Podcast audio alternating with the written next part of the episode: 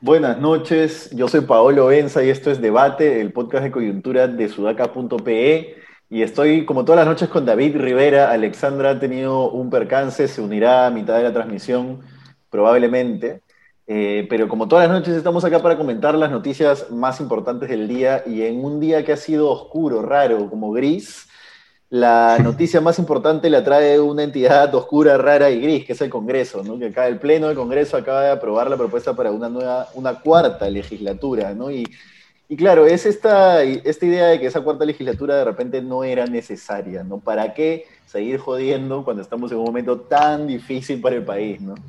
Este, y cuando después del 6 de, el 6 de junio probablemente estemos en un momento incluso peor con cualquiera de las dos candidaturas, pero a ver, lo que había detrás de esto, en teoría, según se analiza el escenario político, era aprobar reformas constitucionales que te demandan una segunda legislatura para aprobarlas, y entre esas reformas constitucionales estaban la vacancia presidencial y ¿qué más era, David? Eh, bicameralidad y cuestión de confianza. Y la y, perdón, claro, la cuestión de confianza, la cuestión de confianza, la vacancia presidencial y la, y la bicameralidad, ¿correcto? Así es. Así es. Entonces, y la excusa ha sido la, necesidad de la segunda votación para que el UIF pueda acceder a el secreto bancario en casos sospechosos. Claro, Esa es la excusa, ¿no? Es lo que denunció Hino Costa, ¿no? Que dijo, bueno, para que la gente quiera aprobar esta, esta cuarta legislatura han puesto esto como una segunda votación. La UIF lleva años esperando por esa votación y resulta que ahora, ahora están apuradísimos. Y no se la van a aprobar, ¿se la aprobarán? No sé. ¿eh? En segunda no sé. votación son capaces de no aprobar eso y aprobar todo el resto. Pero a ver, la, pregunta de fondo es si es que conviene modificar procesos como la cuestión de confianza, ¿no? A estas alturas. Yo creo que entrevistamos a Bogotá el domingo pasado en Sudaca y, a, mí me decía una cosa que para mí me sonó bastante sensata pese a ser a Bogotá, que es en realidad lo que necesita el país es que vaquen al presidente que salga y que haya una convocatoria de elecciones lo más rápido posible. No sé cómo lo ves tú. bueno, el problema es que si va a ganar el presidente, se queda el vicepresidente, ¿no? No es que, no es que nos vayamos así a librar tan fácilmente de, cualquiera de los dos. Pero este, a mí me genera sospecha la oportunidad en que el Congreso está planteando esta legislatura para cambios constitucionales y tengo la impresión que van a ser en un sentido si gana un candidato y van a ser en otro sentido si gana otro candidato. Lo ideal hubiese sido que lo hagan antes sin saber quién va a ganar, ¿no? Este, pero claro, están haciéndolo en el, tiempo oportuno como para que como para que pareciera luego, no, si esto lo probamos antes de la segunda vuelta, en realidad queríamos hacerlo de todas maneras. Este, pero está clarísimo que va a venir con contenido político y eso, solamente esa razón, el hecho de que pueda tener un sentido u otro, dependiendo de quién gane, ya habla de que no es una modificación para algo de largo plazo, sino para un tema de corto plazo y el espíritu de las constituciones no van en ese, en ese sentido, ¿no? Ahora, la pregunta, Ale se acaba de sumar a la transmisión. Hola. ¿Qué tal, Ale? ¿Cómo estás? La, la, pregunta también es, estamos hablando de la cuarta legislatura que han aprobado para... Sí, terrible. Sí estuve escuchando a David y coincido con él. Realmente es, un, es, es totalmente eh, inaudito que se les ocurra hacer algo así en un momento tan complicado, además, para el país. Y claro, uno piensa a quién recurrir y evidentemente pues lo, primero que se le viene a la mente es el TC, pero inmediatamente nos damos cuenta que el TC no es necesariamente la mejor eh, respuesta frente a este proceso que yo eh, diría que es bastante mm, deslegitimado, ¿no? ¿no? No tiene sentido hacer una cuarta legislatura, eh, como digo, en un momento como este y sobre todo para temas tan cruciales para el país que necesitan tener un nivel de, de análisis y debate muchísimo más reflexionado, ¿no? Sí, y la, Y, la pregunta que yo iba a hacerles es, ¿a quién creen que... O sea, porque si es que esto lo van a decidir sabiendo al ganador, no creo que las bancadas que van por cuotas de poder personalísimas al Congreso, en un momento en que ya van a dejarlo y siendo que casi ningún congresista responde a intereses partidarios, no creo que las bancadas trancen para modificar estas figuras para que Keiko se quede si es que Keiko es la ganadora. Creo que más es una respuesta a qué va a pasar si es que Pedro Castillo es el ganador, pero no sé cómo lo ven ustedes, es lo que quería preguntarle. No, yo, bueno, este, yo la verdad creo que, eh, que sí va a depender de quién gane. Y creo que Keiko Fujimori, y es porque esto además el Fujimorismo lo sabe hacer muy bien, eh, va, va, a aprovechar para, para, prometer. La gente no quiere solamente poder político eh, de tipo congresal, la, quiere, la gente quiere diferente tipo de poder político. Acuña puede, si ya se dio cuenta que no va a ser presidente, puede negociar un ministerio, puede negociar, no sé, plata, en fin. Hay muchas cosas que se ponen sobre la mesa. Los de, los de Podemos Perú pueden negociar cosas vinculadas a las universidades. Ah, o sea, digamos, la cancha se abre mucho, ¿no? Y creo que el fujimorismo para eso es bien pragmático. Eh, y lo que sí creo es que si lo hacen así, lo único que van a hacer es exacerbar mucho más el clima social que ya va a estar exacerbado eh, con cualquiera que gane. Es, sería, sería una torpeza política grande, pero es probable que lo hagan. Una cochinada evidente, ¿no? O sea, si es que, intercambia un ministerio con ACU, el Ministerio de Educación con, con APP por votos, sería una cochinada pero horrible, ¿no? No, claro, claro. Este, todo va a entrar en juego, ¿no? Sí, sí, sí, eh, sobre todo porque no sé si ustedes les han estado llegando, pero a mí ya me han estado llegando WhatsApps donde dicen no vamos a permitir que eh, Pedro Castillo sea electo presidente.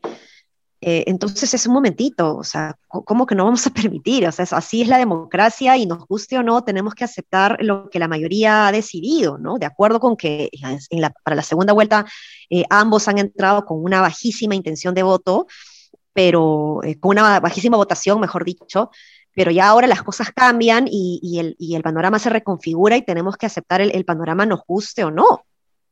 Ah, hoy, hoy, creo y veo más que nunca eso que tú dices, Ale, respecto a no vamos a permitir que Castillo sea presidente veo detrás de ese discurso y además el discurso explícito en algunas personas de, en realidad, yo, esas personas, ¿no? Er, esas personas dicen, en realidad yo estaría dispuesto a aceptar un golpe de Estado con tal de que no gobierne Castillo, ¿no? Todavía es un, es un todavía siento que es gente, digamos, que es un porcentaje bastante minoritario de la gente pero creo que esa es una situación que yo no he visto ni siquiera con Ollanta, o sea, ni y bueno, era, eran bastante más joven, pero yo no, no, recuerdo que al menos un porcentaje minoritario haya estado dispuesto a aceptar un gobierno de golpe que uno de los dos candidatos salga presidente.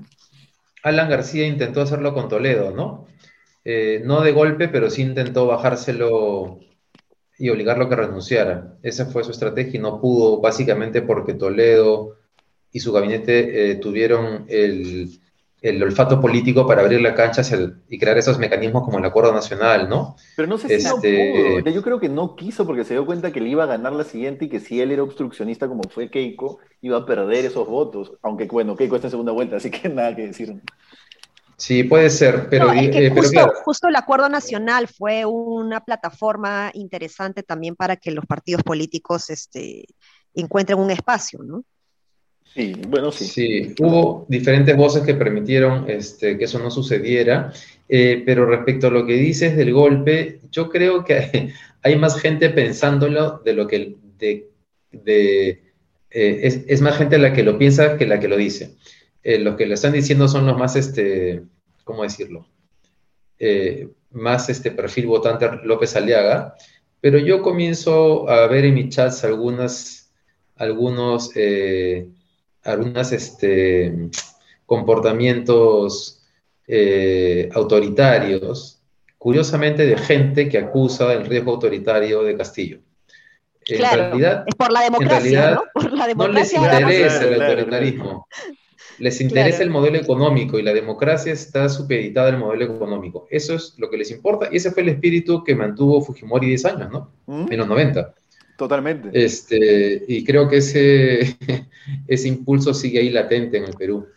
Ahora, la, la, pregunta que me hago es si es que no es este momento un momento el más cercano que hemos estado en los últimos 30, 40, 50 años, bueno, quizás en la época de Sendero y Alan García no, porque era una crisis general, ¿no? Pero siento que estamos en un momento realmente crítico donde sí podría, digamos, alguien decir, ah, con un poco de apoyo popular puedo sostener un gobierno autoritario, sobre todo el gobierno, el apoyo popular que, sería, que significaría, ¿no? que sería el de las clases medias altas, las clases con cierto poder, los empresarios, etc. Eso hace que eh, vea la cosa con preocupación. Pero bueno, sigo pensando que es una posibilidad minoritaria igual. Sí, oye Pablo, un, punto sobre eso que has dicho que, que, es necesario. También están comenzando a crearse fake news, como por ejemplo lo del padrón electoral que la RENIEC habría incorporado a los fallecidos para que estos votos aparezcan como votos falsos, ¿no? Creados. Sí. Y felizmente ha salido la OMP rápidamente a decir que el padrón se cerró hace un año, que el padrón se cierra antes de conocer cuáles son las alternativas electorales y yo qué sé, pero a lo que voy es, hay gente que es capaz de crear noticias falsas con tal de buscar que suceda aquello que anhela. Y en este caso es poner en tela de juicio un posible resultado pegado para invalidarlo fue lo que hizo Keiko Fujimori, intentó hacer Keiko Fujimori en el 2016. Creo que ya les mencionó, creo que ayer, que eso no se viabilizó porque el que estaba al frente era PPK, que era alguien de derecha, pero tengo la impresión que si el que está al, frente sale como Pedro Castillo, mucha gente se va a sacar la careta.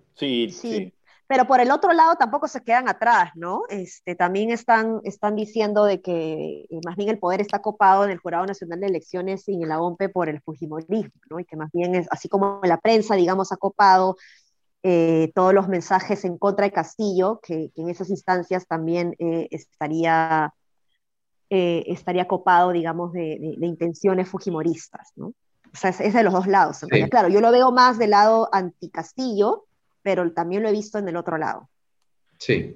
Ahora, y claro, la OMP no tiene la capacidad comunicativa como para repeler una fake news, que ya de por sí es muy difícil de repeler. No, no, sí, ahí felizmente están, están operando líderes de opinión como Rosa María, Juan Carlos, este, Augusto Álvarez Rodríguez, ¿no? que van a ser importantes además si es que realmente esto llega como a, a viabilizarse. O sea, serían bien torpes, la verdad, porque en, en realidad si quisieran buscar un escenario así, eh, si ganase Castillo, digo, Castillo va a ser, yo creo que estamos claros que Castillo, más que un gobierno fuerte y comunista, va a ser un gobierno caótico y débil, frágil. Este, ya el camino político incluso está servido luego para, para escenarios de ese tipo, ¿no? o sea, sería realmente una torpeza política desconocer el resultado, sobre todo considerando además, no sé si han, visto el meeting de hoy día en Cusco de... justo quería pasar a hablar de ello. Castillo. Dale. Sí, que, que mientras, o sea, a ver, tenemos dos imágenes hoy políticas, hoy, entre hoy y ayer, ¿no? Políticas de movilización, ¿no? Que son las marchas no a Keiko, que se han iniciado hace, nosotros estamos grabando y han iniciado hace más o menos 40, 40 y pico minutos, sí, más o menos. Y las fotos de los mítines de Castillo en el sur, ¿no? Que bueno, se espera porque es el bastión y porque el fujimorismo no va a ganar en el sur, pero después una, es, es, es multitudinario, ¿no? Estamos en una pandemia, son mareas y además claro, se ve a la gente, como está en un cerro, se ve a la gente pues hacia arriba, entonces parece realmente un coliseo que está enardecido, ¿no? Así ni siquiera se está moviendo, pero, está ganándole la presencia, la presencia de calle, ¿no? No sé cómo lo ven. Sí, además, además creo que representan algo, a diferencia de la marcha que va a haber en Lima, que es explícitamente una marcha contra el Fujimorismo, en el caso del sur del país, eh, está claro que no es, eh, va quedando claro que no es una respuesta al, Fujimorismo, sino que hay, un, hay una convicción respecto a que Castillo es lo que ellos quieren. Entonces, cualquier intento de no reconocer un posible triunfo va a generar definitivamente tensión y conflictos desde el sur del país, ¿no? Si es que eso pasara. Sí, sí, este, yo he estado justo, la, he, grabado la videocolumna eh, para Sudaca eh, hoy día, va a salir mañana, y les adelanto, que hablo justamente del antivoto, ¿no? Eh, y en donde el antivoto veo que, que, el de Keiko venía de bajada, el de Castillo iba de subida, y en la última encuesta esto se ha detenido y se ha emparejado. Entonces, esto termina beneficiando finalmente a Pedro Castillo, donde sigue unos puntos más abajo de, de Keiko Fujimori. Entonces, como dices, David, por un lado tenemos eh, un antivoto muy fuerte hacia, hacia Keiko Fujimori y por otro lado una real convicción eh, identitaria y de, de, conexión de las demandas y necesidades eh, ciudadanas que existen en el sur del país y, a lo largo del Perú, en realidad en los niveles más golpeados por la pandemia, que han encontrado pues un candidato que, que, los que los que ellos sienten los que están siendo escuchados, ¿no? O que los representa en todo caso, ¿no? Entonces es el anti de Keiko más la representación identitaria y de las demandas de la gente. ¿no? Entonces, esa, esa combinación no es buena para Keiko, por lo que creo que voy a perder mi chifa el domingo. Yo creo que no está dicho todavía nada, no está Ale, dicho pero, todavía nada, pero pero sí tienes razón. todavía nada. Pero sí tienes Sí. razón. Y, y- y como decía David también, el sur, si es que ocurre algo que, se, que implique no respetar la democracia, el sur va a ser el que va a dar la batalla en las calles probablemente contra esa ocurrencia que podría ocurrir, ¿no? Que, digamos, sigo pensando que es una posibilidad minoritaria, pero igual, si es que ocurriera, el sur va a ser el que se va a levantar. Creo que ahí, ahí va a estar fuerte, ¿no? Organizaciones sindicales hay, gremios también, este, podría estar bien complicado. Este, bueno, ¿ya ustedes este, se reafirman en sus apuestas o, o si es que pudieran las cambiarían? No pueden, ¿no? Pero si pudieran las cambiarían. No, si yo, yo ahorita en verdad no creo que el escenario está bien parejo, porque, porque la encuesta de, de- del IEP también es interesante por otras variables, ¿no? Justo estaba preparando yo lo que, el, el video para, para pasado mañana, por lo que entiendo, este, y no sé si han visto este cuadro de la orientación ideológica, que es súper interesante porque Sí. normalmente es un tercio, un tercio, un tercio, Sí. pero la cantidad de gente que ha pasado auto percibirse como de derecha en un poco en tan poco tiempo es impresionante y solo puede ser explicable por la campaña contra el comunismo, contra lo que representa Castilla ¿no? Venezuela, polarización pura.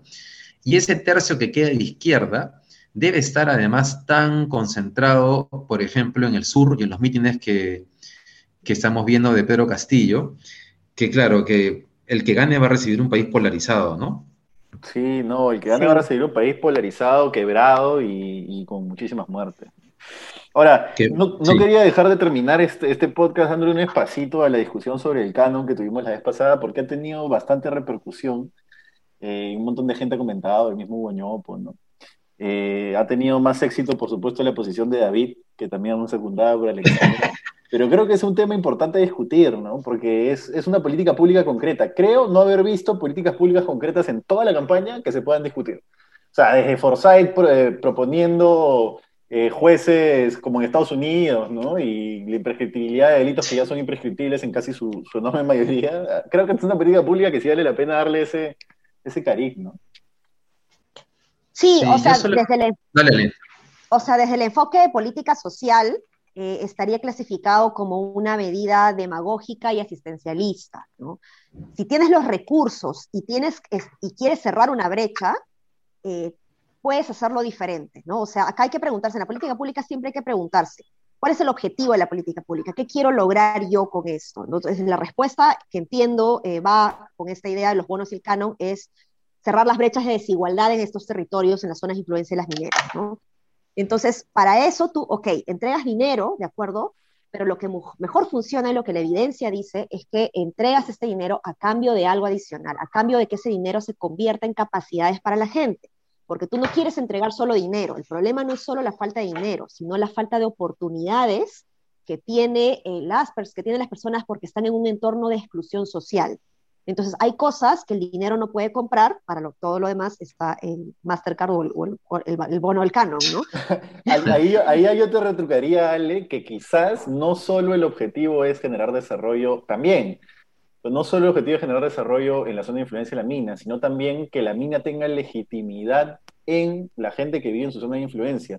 Creo que la única forma de Claro, esa legitimidad Es verdad. es dando ese dinero. Y, y vuelvo a recalcar que yo no creo que sea la solución perfecta, pero creo que lo perfecto en este caso es enemigo de lo bueno, ¿no? Lo perfecto sería que el Estado pueda utilizar ese canon de forma eficiente y desarrollar este, servicios y llegar y tal y tal, pero no ocurre, ¿no? Entonces, ¿qué es lo siguiente mejor? Ese era el argumento. Sí. Claro, los- Yo, dale, David, dale. dale, Ale. No, tú dale. Dale y de ahí entro yo. O sea, lo que pasa es que, ¿qué hago? Yo sí tengo un montón de plata, pero no tengo acceso a servicios públicos de calidad, ¿no? A, a- a educación de calidad, a salud de calidad. Las casas... O privadas también.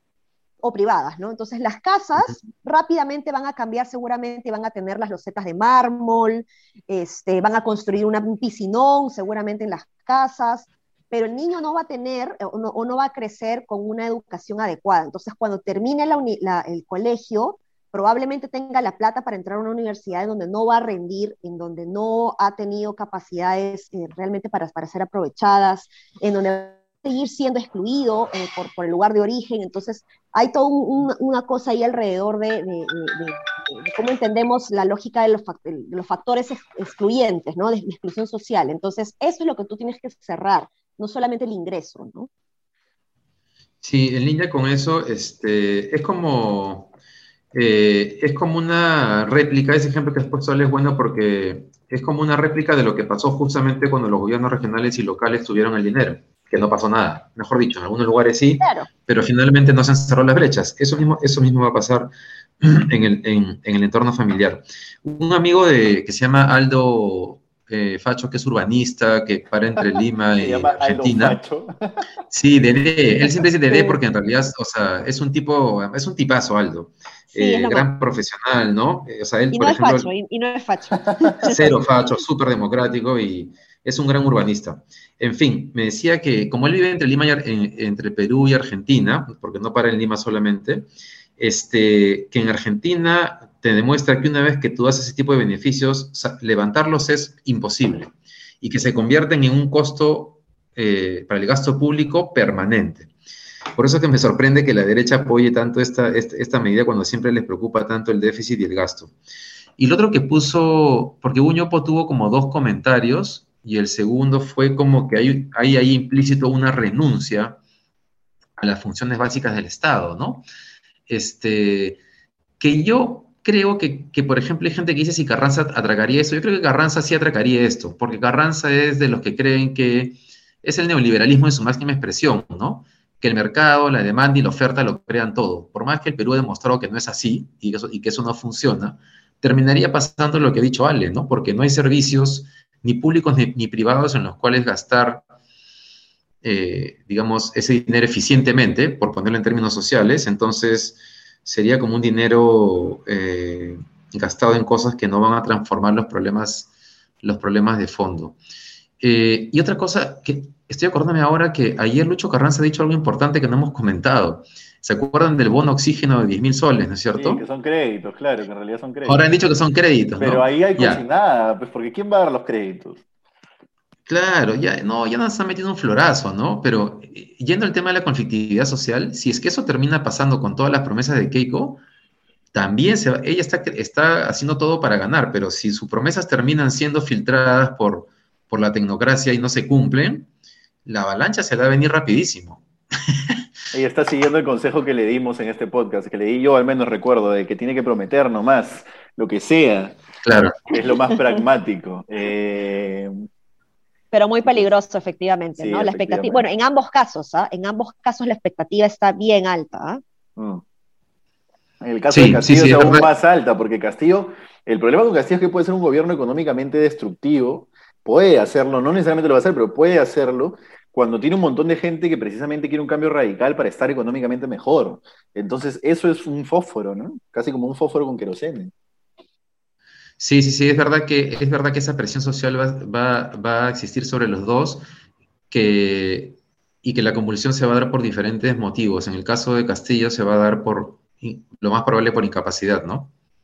Si es que, si es que digamos, si sigue con la lógica que ha seguido durante la campaña. Claro. Porque gobernar es, muy, hecho, es mucho más difícil que estar en una campaña. Si no puede gestionar una campaña, en verdad es bien difícil que pueda gestionar un gobierno. Oye, un comentario último sobre el tema del canon. Yo en, eso soy bien, en eso específico soy bien de derecha, ¿ya? Porque ¿qué te propone la derecha en general, como, como ideología, como, como discurso, mejor dicho, general? Es, ok, conmigo no vas a estar muy bien, no vamos a estar todos con servicios públicos excelentes y tal, pero vamos a estar mejor que con el gobierno de Alan, de Velasco y de, y de Belaunde cuando había que hacer cola para comprar pan, ¿no? La derecha siempre te propone un, bueno, es mejor estar un poquito mejor que estar realmente bien, porque con, ahora lo que ocurre es peor que lo que yo te estoy proponiendo, ¿no? En este caso el canon, yo lo veo así, ¿no? Es, ok, no ocurre nada con el canon, o sea, no sé, casi, casi no le sirve a la gente, ok, lo otro tampoco implica que se desarrollen servicios, pero por lo menos el dinero va a llegar a ellos y va a haber aceptación del proyecto minero. Pero bueno. No, además va a generar desigualdades, porque en un lado vas a, vas a tener un ingreso de 60 mil soles, en otro de 50 mil soles, pero en otros de apenas 1.200, 900 soles. Entonces, esas, esas comunidades van a decir, oye, ¿y a mí por qué no me dan los 60 mil que le dan a la otra comunidad? ¿no? Que son comunidades vecinas, ojo, ¿ah? La verdad que es que la, la, visión de derecha no le interesan las desigualdades. ese, ese, es el punto de fondo. No, pero es que el problema es que ahí vas a generar un conflicto alucinante entre territorios. Con Ah, la bueno, mina. sí, es correcto, totalmente. O sea, creo que lo que tú estás diciendo, Ale, es eh, anticipando, o sea, tú lo que estás diciendo es, an- estás haciendo es anticipar los huecos a los que caemos cuando tenemos políticas públicas constantemente. No creo que ese sería uno, sin duda. Sí, Sí, pues. de acuerdo. Nada, terminamos ahí porque nos hemos volado el tiempo y voy a animar a todos a dejarnos sus comentarios, sobre todo sobre este tema que en verdad me ha gustado y me ha alegrado que haya generado debate porque como les dije es una política pública finalmente, una política pública en el, en el grado asistencialista y demagógico que se quiera, ¿no? Pero por lo menos estamos hablando de algo concreto, de algo aterrizado, de algo que, que vale la pena Que vale la pena discutir. Así Sí. es, así es. Nos vemos mañana, eh, ya estamos cada vez más cerca y nada, sí, acuérdense de compartirnos, seguirnos y nos encuentran en sudaca.pe. Chau, chau. Nos vemos. mañana. Chau, chau. Chao, chao.